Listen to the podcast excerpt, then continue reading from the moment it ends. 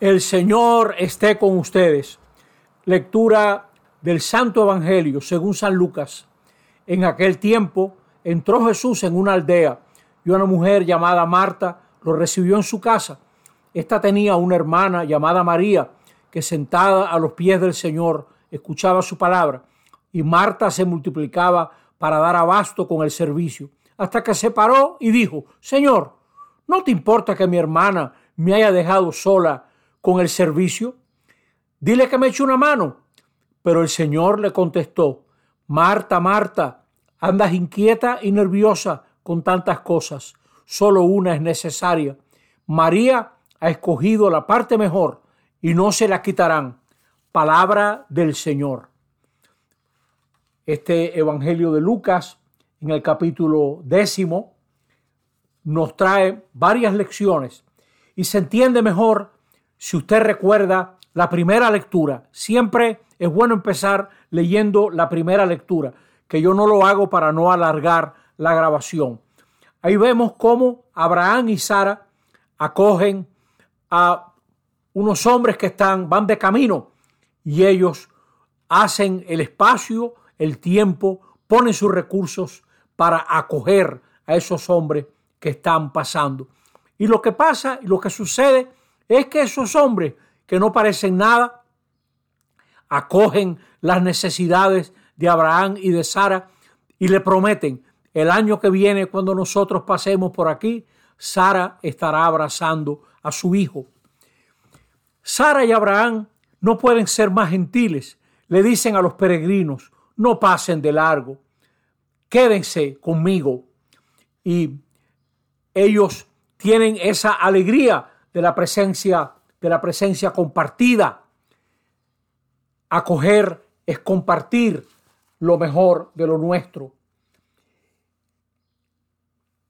A compartir es dejar que la otra persona sea ella misma y nosotros también.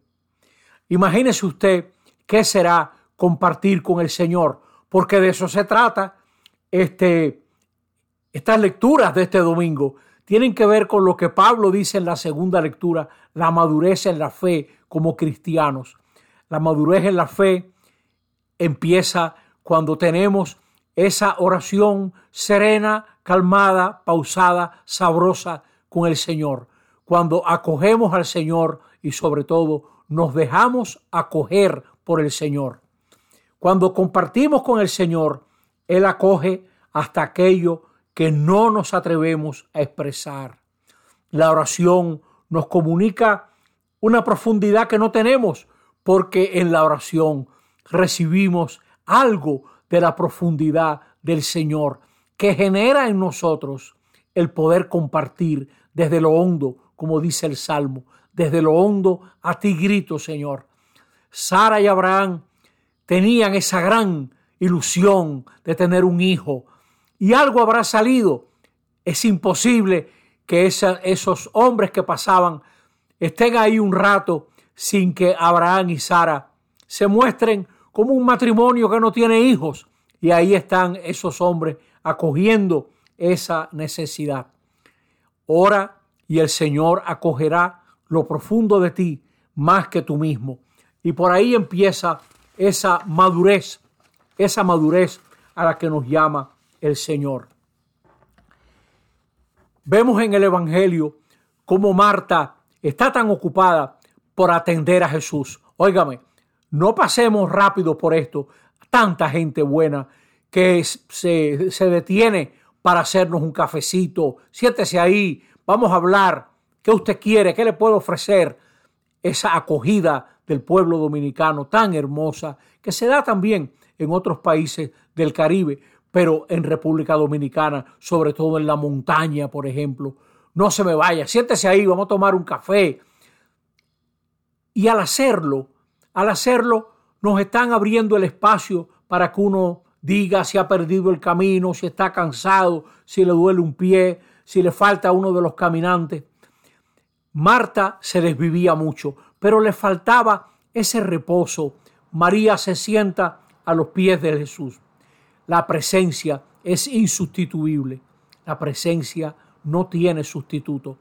Esto vale sobre todo para esos hombres que se desviven por su familia, pero sería bien que vivieran más con su familia. Sería mejor que vivieran más tiempo con su familia, que se sienten ahí sin hacer nada, que oigan a las hijas, a los hijos hacer cuentos sin prisa. Mire, ese es el tiempo más valioso. Siéntese ahí y vamos a hablar y deja que la gente se exprese y cuente. Hay palabras que se dicen en esos momentos que nunca más se dicen, que son únicas. Nos hemos quedado haciendo cosas por el Señor, pero nos olvidamos de la amistad. Está bien ocuparse de los asuntos del Señor, pero primero ocúpate del Señor de los asuntos. No, que no, te, que no se te vaya el día sin tú sentarte un momento, en la noche, en la mañana, cuando sea. Aquí estoy, Señor, aquí estoy, Señor. Aquí te cuento cómo va mi día, te cuento lo que espero. Cuéntame tú, comparte conmigo tus sueños, tus proyectos, Señor. A ver, y dame el corazón para llevarlos adelante. No te quepa duda que el que comparte con el Señor es acogido, acogida por el Señor en su profundidad. Y esa es una amistad única. Esa es la mejor parte porque el que comparte con el Señor su vida se le alumbra, le coge sentido la vida y se te abre el futuro. Y esa historia que cargamos encuentra su lugar y se nos allanan los caminos porque nos damos cuenta que vamos con el Señor, que vamos caminando la vida paso a paso junto a Él.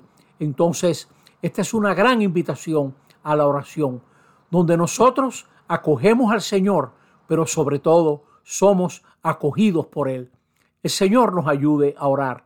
Así sea. Amén.